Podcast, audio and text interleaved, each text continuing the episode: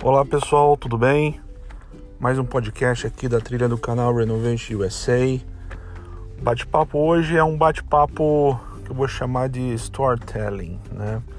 Vou contar um pouquinho a minha própria história, como é que as coisas aconteceram, né? Como é que eu cheguei até aqui, né? E falar um pouquinho sobre o tema Green Card explicar um pouquinho, um pouco o que, significa isso para algumas pessoas ainda ter algumas dúvidas. E no terceiro bloco vamos falar sobre o passo a passo, né? Tentar ser bem é, didático e tentar mostrar uma estruturação de como que a gente é, faz essa, esse processo, né? Como é que a gente faz essa migração do pro Green Card, tá bom? Como é que isso aconteceu? Comigo, como é que eu vejo que isso pode acontecer com outras pessoas e quais são os passos necessários para que isso aconteça, tá bom? Então, vamos lá. Primeira coisa, primeiro bloco, né? Vamos falar um pouquinho sobre sobre a minha própria experiência, tá? Eu eu vim para os Estados Unidos é a primeira vez, né? Vamos dizer assim, essa já é a segunda vez que eu estou aqui. A primeira vez foi um período entre 2011 e 2015, onde eu trabalhava expatriado, né? Eu tinha o visto, eu tinha um visto de trabalho, esse visto era o L1, tá? Era o L1A, então você estava associado a uma empresa. Né? Esse visto ele ele te faz é, é, estar conectado com essa empresa. Você não pode mudar o empregador estando em solo americano, tá? Você é um expatriado, você tem alguns uh, direitos né, e deveres em função desse visto aqui, mas você pode trabalhar aqui, morar, você tem direito a um Social Security Number, enfim, é uma vida teoricamente muito parecida com a vida de residente, tirando alguns benefícios, claro, é, é, financeiros, de incentivo, alguns programas que realmente é, é para residente você tem acesso, você estando com visto de trabalho, você não tem, tá? Então, esse período é, eu fiquei aqui até o meu, esse meu visto teoricamente chegar é, é, ao fim, né? E, e aí eu acabei voltando para o Brasil, porque esse visto, apesar dele te dar a possibilidade, né, de fazer uma migração para o Green Card, é, infelizmente, esse visto depende de que a empresa faça esse sponsorship por você. Então, vamos supor, se você tem esse visto de trabalho, você requer que a empresa é, é, te patrocine, né? a empresa faça essa, essa petição em seu nome e faça o reinforcement de que você é, vai continuar trabalhando na empresa, estando aqui nos Estados Unidos e isso na época, em 2015, né, vamos voltar no tempo, isso já faz alguns anos, a empresa não estava querendo mais fazer por algumas razões internas é, e acabou que é, eu acabei voltando para o Brasil após o, o período do, do, prazo do visto, né? E aí estando no Brasil, eu acabei permanecendo em outra empresa e, e depois de um tempo, né? Vamos dizer acho que se não me engano foram dois anos ou um ano e meio, um ano e meio exatamente, começou a bater aquele clique, né? Falar, caramba, é, depois que você tem a experiência lá fora, né? Ou aqui fora, na realidade, você tem um parâmetro de comparação, né? Você, quando você, quando eu estava no Brasil, é, eu não tinha, apesar de ter já viajado bastante para fora, a experiência da viagem não era a mesma experiência de morar no, no outro país, né? Então você criou um parâmetro de comparação e, e realmente aconteceu de que eu comecei a me incomodar, comecei a efetivamente é, questionar muita coisa, comecei a querer comparar muita coisa, comecei a querer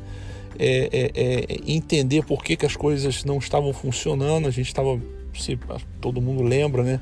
A gente estava passando naquele momento transitório entre 2015 e 2017, onde muita coisa aconteceu dentro do país, ainda acontece, mas naquela época as coisas realmente estavam bem bagunçadas. esse negócio começou a me incomodar. Outros fatores, como é, é, a volta né, para o Brasil, é, a relação com os, com os meus filhos na própria sociedade, algumas coisas começaram a me incomodar demais e eu percebi que em algum momento ali não estava dando mais. Eu lembro que eu assisti um vídeo né, bem interessante. Depois eu vou ver se eu resgato o nome da pessoa. Ele era um professor. Esse vídeo está no YouTube. Ele falava: é, não perca tempo, saia do Brasil logo. Alguma coisa desse sentido. E eu assisti aquele vídeo e aquele negócio deu um clique na minha cabeça. E eu comecei a pensar como né, fazer isso de uma maneira é, é, não só organizada, mas de maneira legal. Né? Eu não queria voltar para os Estados Unidos é, é, é, sem status, sem visto, ou efetivamente ficar de uma forma que eu não ia conseguir é, ter uma condição na sociedade dentro do que eu considero que é uma condição normal. Né? Então eu não queria fazer isso. E eu comecei a estudar, comecei a estudar o processo, comecei a estudar possibilidades né, de fazer essa transição. Isso já era 2016, final de 2016, eu se não me engano, no segundo semestre de 2016. E isso começou a, a começou a dar um ar de é, criar uma, uma forma na minha cabeça do que, que precisava ser feito, né? É, e aí, claro, por falta de comunicação, por falta de informação e por falta de visibilidade das coisas, né? É, muitas coisas foram bem difíceis de entender naquela época, né? não tinha muito material disponível como tem hoje. Você vai no, nas plataformas de vídeo, nas plataformas de podcast, nas plataformas, enfim, nas próprias redes sociais, você encontra muita coisa com relação a esse processo, com relação a pessoas que passaram por essa experiência e até mesmo profissionais que falam sobre isso. Naquela época não tinha muito, né? Então, um caminho que foi, eu busquei ajuda de alguns advogados de imigração para me explicar um pouquinho né, as possibilidades, como é que poderia ser. E, e a coisa estava muito difícil, porque ainda existia é, uma, uma, uma, algumas coisas não tinham acontecido ainda em relação ao determinado visto, que eu vou explicar mais à frente, foi o visto que eu acabei aplicando, né? E esse visto ainda era um, digamos assim, um visto muito é, não acessível para os humanos normais, vamos dizer assim, né? Ele requeria que você tivesse uma habilidade é, é, é excepcional, alguma coisa muito acima da média. Eu brinco falando que é um visto de Lionel Messi, né? Que são para alienígenas, né? É, e, e, naquela época é, o conceito era muito esse mesmo, não tinha é, é, efetivamente acessibilidade é, para algumas pessoas que é, quisessem aplicar, a não ser realmente pessoas que tenham talento, artista, que têm é, citações públicas, que têm mídia, que tem, enfim, que não era o meu caso. Então eu fiquei muito limitado né, a fazer essa transição. Mas no final de 2016 aconteceu né, o milagre de Danazar. Né? Eu, falo, eu falo isso porque aconteceu exatamente no momento que eu estava estudando isso e, e, e eu, eu, fiquei sabendo isso poucos meses depois. Eu realmente não, não me atentei ao que estava acontecendo, eu também não, não ficava o tempo todo, porque eu estava trabalhando no Brasil, eu tinha minha vida no Brasil, as coisas estavam acontecendo, a vida seguia, né? É, é, então, depois de alguns meses, eu me dei conta que mudou a jurisprudência, mudou algumas regras, né? E, e aquele visto específico que era para alienígena passou mais ou menos a ser para terráqueos. Ainda tinha uma necessidade de ter é, uma habilidade excepcional, né? uma, uma experiência grande, ainda tinha algumas condições, mas a hora que você olhava para aquele visto, você entendia que, poxa, aqui já está mais ou menos quase dando, né? Tem uma, tem uma possibilidade aqui de é, isso dar certo. Então, eu comecei, eu voltei nos escritórios, né, em algumas pessoas que eu tinha feito consultas anteriores, é, e algumas pessoas me disseram que não, agora mudou e eu acho que você pode se encaixar nessa, nessa linha que eu já estava muito decidido quase a ir para os Estados Unidos estudar, né, é, é, fora do país, de tanto que realmente existia a, a vontade de voltar para os Estados Unidos, mas essa luz que aconteceu, o milagre de Danazar, né? Só fazer um parênteses, Danazar foi uma pessoa, né? Danazar, quem foi Danazar? Danazar é uma pessoa que teve um caso aprovado, né, depois de é, fazer uma apelação sobre uma negativa da petição dele, e essa apelação foi aprovada posteriormente e ela mudou a forma com que o departamento de imigração americano enxergava a aplicação daquele visto que dava direito ao green card. Né? Então, essa mudança fez com que, efetivamente, algumas pessoas que tinham uma condição é, a, a, de elegibilidade anterior, que não estava sendo acessível, passassem a ter. Né? Então, no início de 2016, no primeiro, vamos dizer assim, trimestre, eu fiz essas consultas né? e eu decidi que, poxa, dava para seguir em frente. E eu comecei a né, estruturar aquela minha forma de aplicar para aquele visto. Foram alguns meses de trabalho fazendo esse processo, construindo. Eu vou mais à frente falar os passos, né? Mas entre decidir aplicar e efetivamente enviar a petição, que eu vou chamar de fase 1, né? É, foram sete meses, tá? Entre sete e oito meses aproximadamente. É, foi um tempo longo, né? Eu, de novo, eu estava eu tava trabalhando, não tinha muito tempo, né? Era, era, era difícil conciliar as coisas. É, no final do processo, é, que foi uh, em dezembro, né? Que foi o envio da petição, é, eu, eu tive, digamos, a sensação de que as coisas poderiam dar certo, né? Eu sempre tive o pensamento positivo, mas quando eu acabei enviando, eu percebi que as coisas poderiam dar certo. Eu comecei a planejar um pouco já a fase 2, que é, eu vou chamar de pós-envio da petição, né?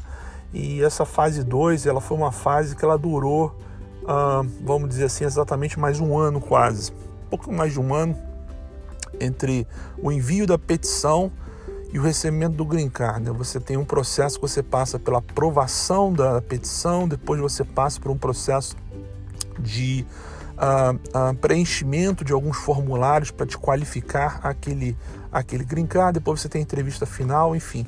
É, tem mais ou menos aí um ano entre enviar e receber o green card. Então, vamos dizer assim, oito meses entre decidir e enviar, né? Depois mais um ano entre enviar e receber o green card. Então estamos falando aí de um ano e oito meses. De novo, foi a experiência que eu tive e, e, e essa experiência é a experiência que eu estou contando aqui, tá bom?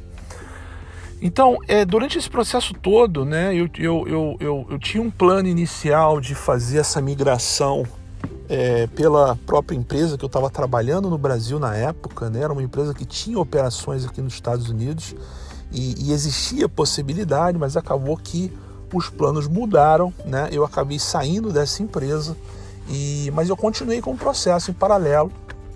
E, e lá no final, quando a coisa deu certo, né? Eu acabei é, saindo da, e, e, da empresa que eu estava trabalhando e efetivamente vim para o Green Card. Então eu esperei, vamos dizer assim, até o último momento, até você ter, uh, uh, até, e no caso eu ter aquela aprovação final para efetivamente tomar a decisão do que fazer, porque se as coisas dessem errado nesse período, né, a vida seguia, né?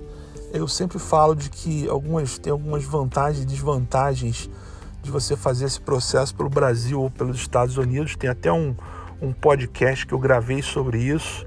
É, depois, quem quiser ouvir, é, é bem interessante. Mas uma das vantagens é se você tiver a sua vida estabelecida no Brasil e você quiser aplicar, é, você vai ter um custo relativamente baixo para fazer essa aplicação. E se você por acaso não for aprovado, a sua vida segue, continua e, e, e, e, é assim, né? Você buscou um sonho, talvez não tenha dado certo, mas pelo menos você tem a certeza que aquilo aconteceu e você não ficou naquela dúvida de vai ou não vai, queria, não queria, né? Vai dar certo, não vai dar certo, aquela coisa que incomoda muito mais você não ter tentado do que ter tentado e não ter dado certo. Então uh, eu, eu, eu, fiz essa transição entre uh, pensar em vir para cá e vir efetivamente entre começo de 2016 e começo uh, de 2000, desculpa, começo de 2017, né, gente? Desculpa, eu falei errado aqui. Começo de 2017 foi após o, o milagre de Danazar, é, que, tem, que foi em dezembro de 2016 uh, até efetivamente o começo de 2019, né, quando efetivamente eu tive a entrevista final e a aprovação do Green Card. Bom, mas e aí, cara? O que que. Mas por que que você efetivamente quis fazer isso, né? Eu, eu quis por razões pessoais. Cada um vai enxergar isso que eu vou falar como uma coisa que pode ser semelhante, alguma coisa que pode ser completamente diferente do seu pensamento, né? Eu acredito muito que existem alguns valores que eles não estão ligados realmente à, à condição financeira. Existem algumas coisas, principalmente aqui nos Estados Unidos, e eu fui aprender isso depois que eu morei aqui, né? Que de fato é, é, não se compra e você, infelizmente, no nosso país, é, as coisas são muito diferentes. Acaba que durante muito tempo é, eu achei que isso fosse mudar, não mudou e, e me incomodou. E realmente esses valores me fizeram é, tomar essa decisão de sair do país, né? Foi em busca de alguma coisa que eu já conhecia, sim, mas de qualquer forma também foi em busca de uma, de uma condição de vida onde existisse um equilíbrio melhor entre o que você chama de felicidade e o que você chama de estado normal das coisas. Tá? Quer dizer, é, um, é, um, é uma faixa onde efetivamente você está é, se colocando um pouco acima do normal, mas abaixo da sua felicidade, um pouco, vamos dizer assim, positivamente, numa linha média, você vai estar tá no lado positivo e não no lado negativo. Eu acreditava muito que no Brasil eu estava dentro do lado negativo, apesar de que no Brasil eu estava fazendo talvez mais é, é, é, dinheiro do que nos Estados Unidos, né? Quer dizer, é interessante isso, porque muitas pessoas é, que eu conversei já, que eu já bati papo, elas acham que a, a, pelo, pela condição de ter uma estabilidade, uma, um, um, modelo de vida já definido em relação à sua condição financeira, investimentos, você tem uma saúde, uma, né, uma, uma, uma forma de vida que já te deu talvez é, é, muitos frutos do Brasil, você acha que isso é a coisa mais importante e mudar não seria tão valioso porque você não estaria atingindo o mesmo patamar de né, sucesso ou o mesmo patamar de conquistas né, é, é, que você tem no Brasil. E de fato, algumas pessoas pensam assim, eu respeito, mas eu não acredito nisso. Eu acredito que existem outros valores por trás nesse país aqui é, que realmente eles são muito acima do que efetivamente o dinheiro pode comprar, tá? Então, essa foi a decisão.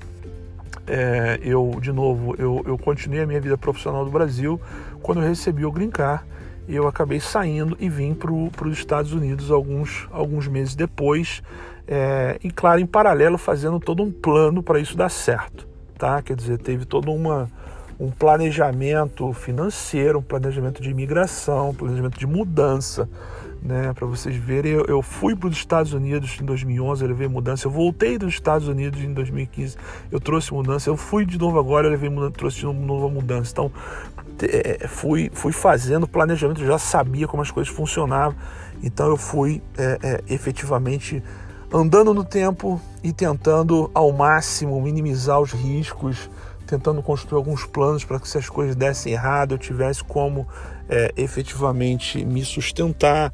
É, isso, isso ajudou bastante no início, né? E, e eu, eu, eu, agradeço bastante essa, essa fase. Agradeço algumas pessoas que me ajudaram também tá? E, e, e, quem ouve esse podcast sabe, pessoas que me ajudaram nesse processo, é por isso que eu, eu acredito na cadeia de ajuda, de que é, efetivamente você ajuda e vai ser ajudado em algum momento, de alguma forma diferente mais à frente, tá? Então isso, isso realmente de fato acontece.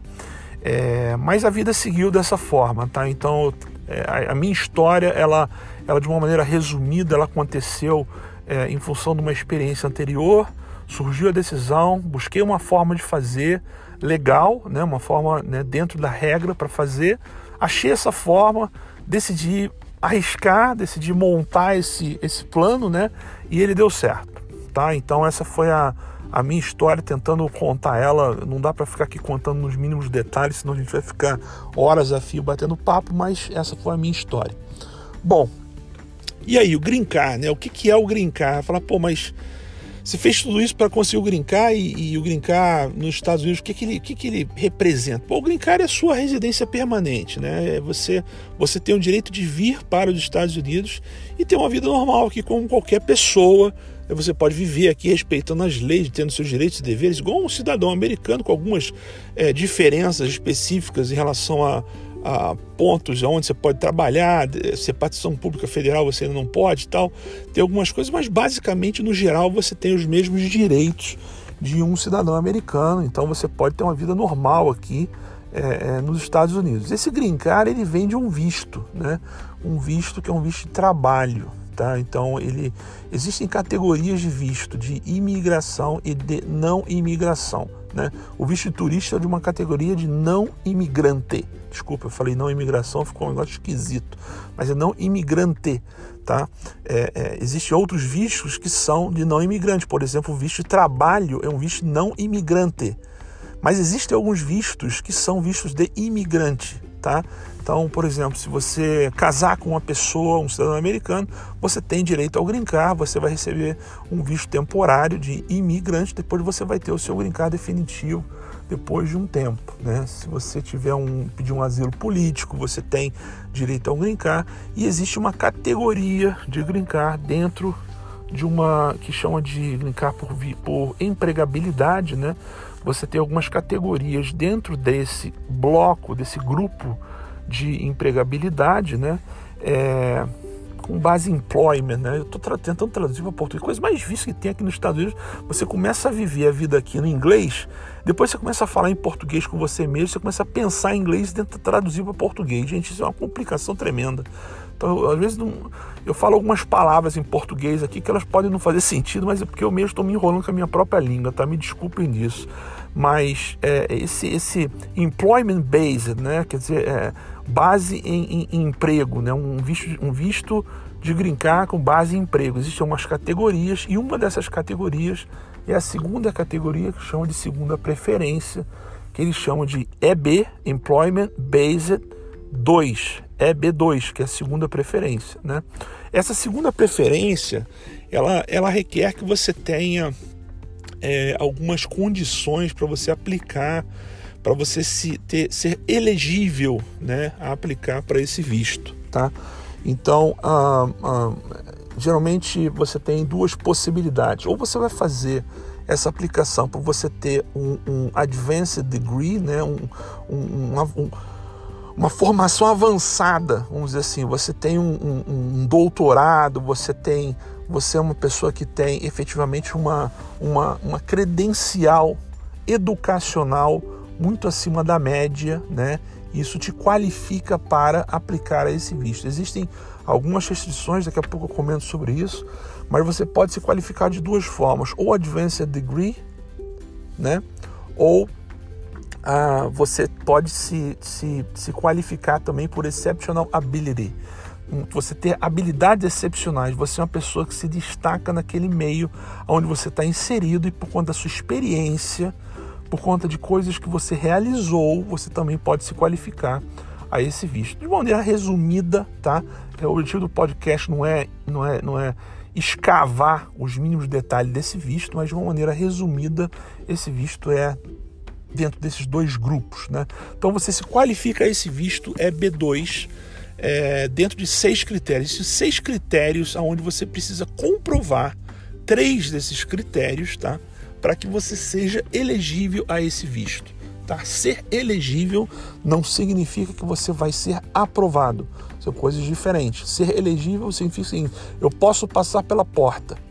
Ser aprovado significa que eu posso sentar na cadeira tá bom? Então você pode passar pela porta se você for elegível ao visto EB2. O visto EB2 ele tem duas condições, é, é que são duas condições distintas, tá? O visto EB2 ele pode ser usado por empresas que queiram te contratar, empresas americanas, que vão fazer um patrocínio ou um sponsorship, né? Como, como chama o, o, o termo, né? da sua petição, então essa empresa vai pagar a sua petição, essa empresa vai te patrocinar, vai efetivamente junto com o Departamento de Trabalho americano vai dizer o seguinte: olha, esse cara aqui ou essa, essa mulher aqui é de fato ele tem uma, uma, um advanced degree ou um exceptional ability e eu preciso, eu quero, e esse, é, nesse, nesse, para essa função eu não achei ninguém aqui nos Estados Unidos apto a realizar. Existe todo um fluxo de validação disso por trás. As pessoas às vezes não entendem, não sabem, mas as empresas ela tem que passar por um fluxo muito, muito detalhado para provar que dentro do mercado americano não foi possível encontrar um trabalhador que fizesse aquele uh, uh, preenchimento daquela vaga. Então essa empresa pode patrocinar, né, ir fora do país fora do caso dos Estados Unidos, e achar esse profissional, e esse profissional vai ser é, é, patrocinado por ela e vai poder receber o seu uh, green card, né? por sponsorship. Né? Ele vai ter que fazer um, um, processo de validação no Departamento de Trabalho, que demora alguns meses, né? mas esse processo requer uma, digamos, uma oferta de trabalho e muito mais que uma oferta de trabalho, requer que a empresa realmente te contrate, porque ela vai criar um vínculo com você, porque ela vai fazer todo o seu processo te patrocinando e você vai vir por essa empresa trabalhar nesta empresa nos Estados Unidos. É muito parecido com o visto de trabalho, né? mas você já vem com o green card né, na mão isso é, uma, é, é, a grande diferença. Você não fica com aquele vínculo empregador, né? então tem que ter realmente uma grande certeza de que a empresa vai ter essa essa carga de confiança na pessoa que ela está contratando, porque essa pessoa de fato ela vai ter um, uma, uma, uma qualificação de livre-arbítrio para trabalhar ou não, se ela quiser naquela empresa. Se ela não quiser, ela pode perder o sponsorship, mas ela pode mudar de empregador.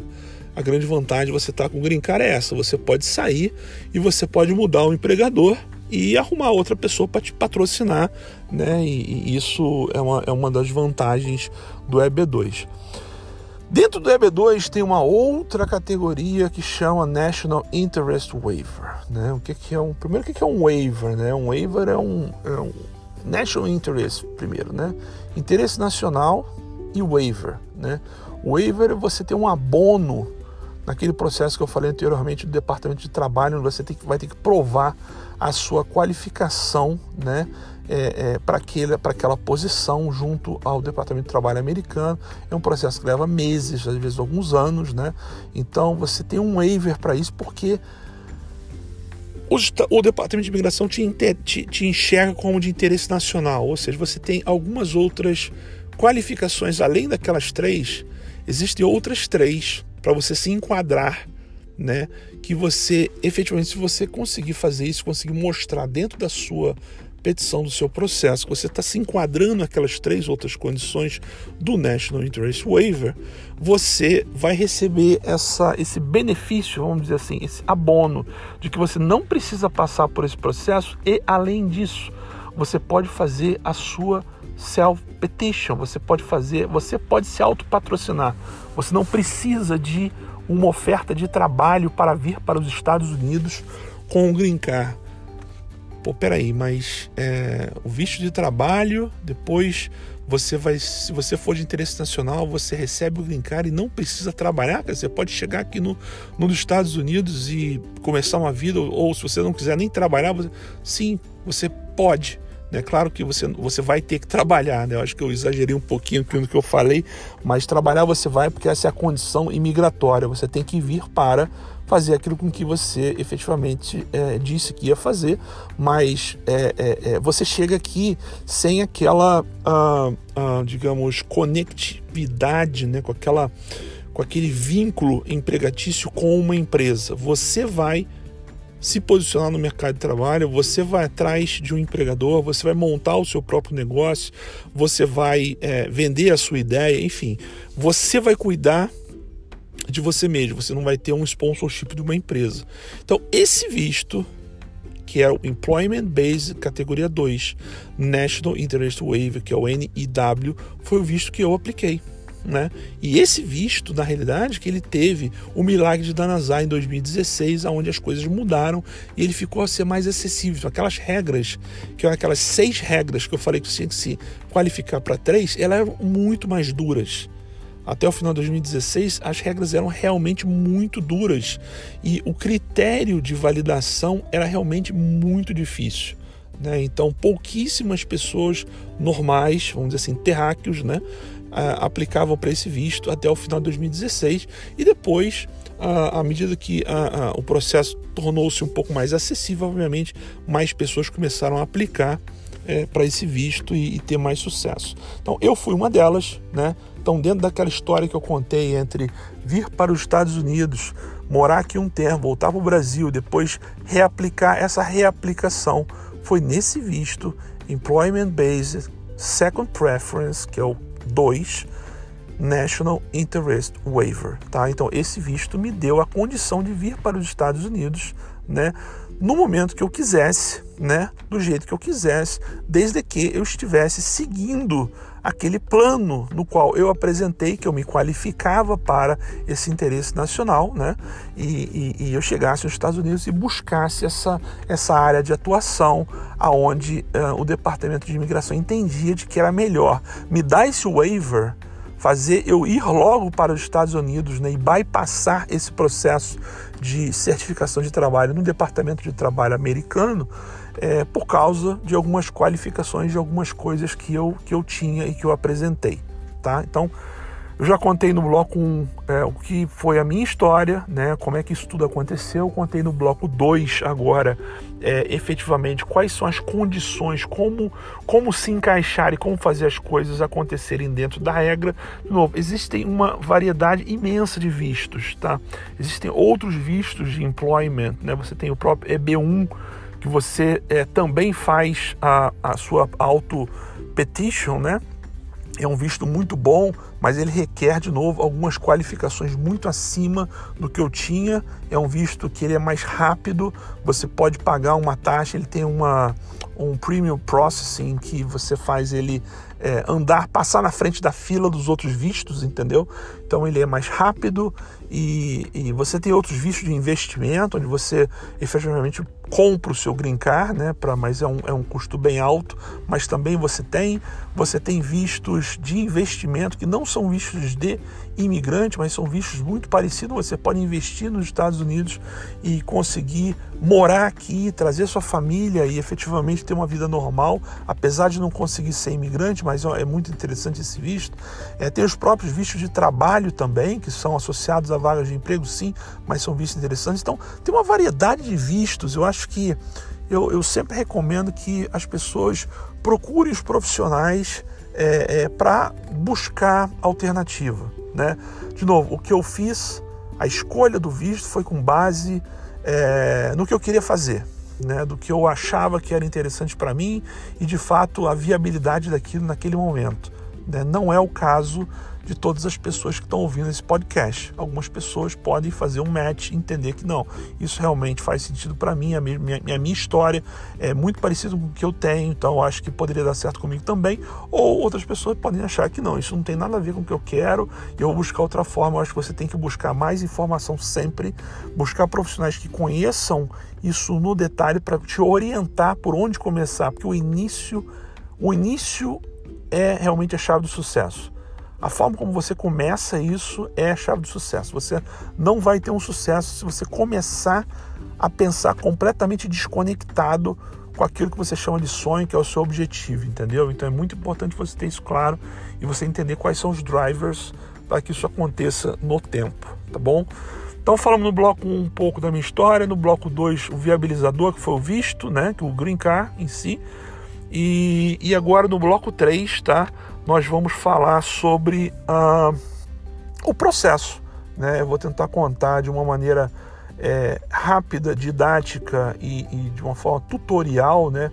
o que efetivamente você precisa fazer para aplicar para esse visto. Né? É um visto que você pode aplicar sozinho, é um visto que você pode aplicar. Você não precisa de advogado, você não precisa de nenhum tipo de profissional expert para te ajudar é, é, na, na sua, no seu processo, na sua petição. Obviamente, é recomendável que você faça?